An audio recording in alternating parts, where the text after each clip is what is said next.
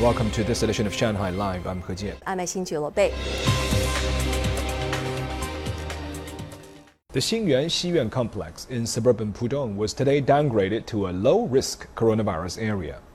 Residents in lockdown for 14 days rejoiced and thanked volunteers for their time and work. Here's Sun Siqi with the story. Cheering for the recovery of normalcy at midnight, neighbors took a moment to recognize the hard work of volunteers.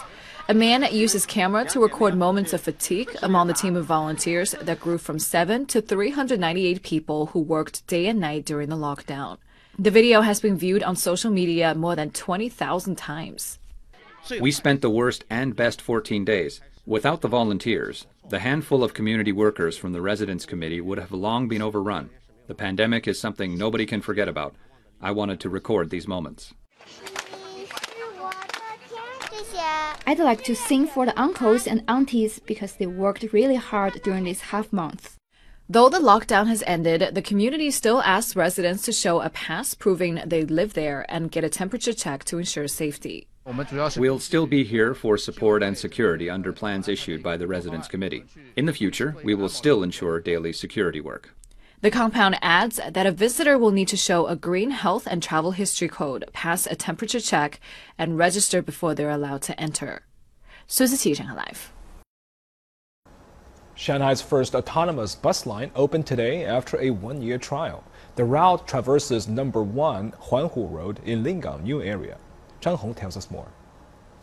The number 1 Huanhu Road autonomous bus line runs 8.5 kilometers and has 8 stops. The bus starts from number one pier of Dishui Lake and it takes about 30 minutes to circle the lake. The bus is a smart vehicle connected to real-time traffic data and can stop, open, and close its doors automatically.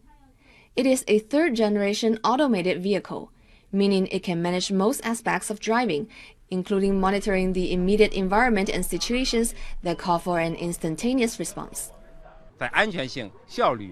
We've made a lot of progress in safety, efficiency, and other indications. The bus line is essentially a commuter route, but can also serve as a sightseeing ride around Dishui Lake. People interested in going for a ride on the autonomous bike can make a reservation for a free ride on the number one Huanhu Road Intelligent Buses official WeChat account. Zhang Hong, Shanghai Live. This year's national recruitment drive for firefighters is underway. The country plans to recruit 10,300 firefighters, including 600 here in Shanghai. More people are applying than usual, and applications can be submitted until the end of the month. Zhang Yue has more. At Xujiahui Fire and Rescue Station this morning, applicants were waiting to submit their application.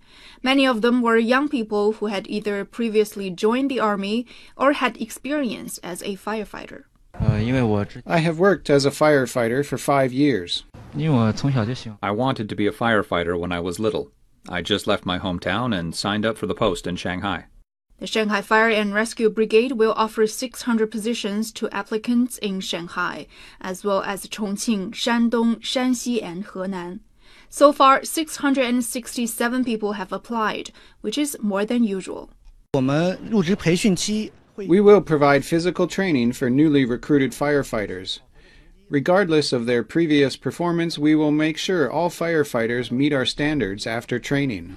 The upper age limit for firefighters this year has been lowered.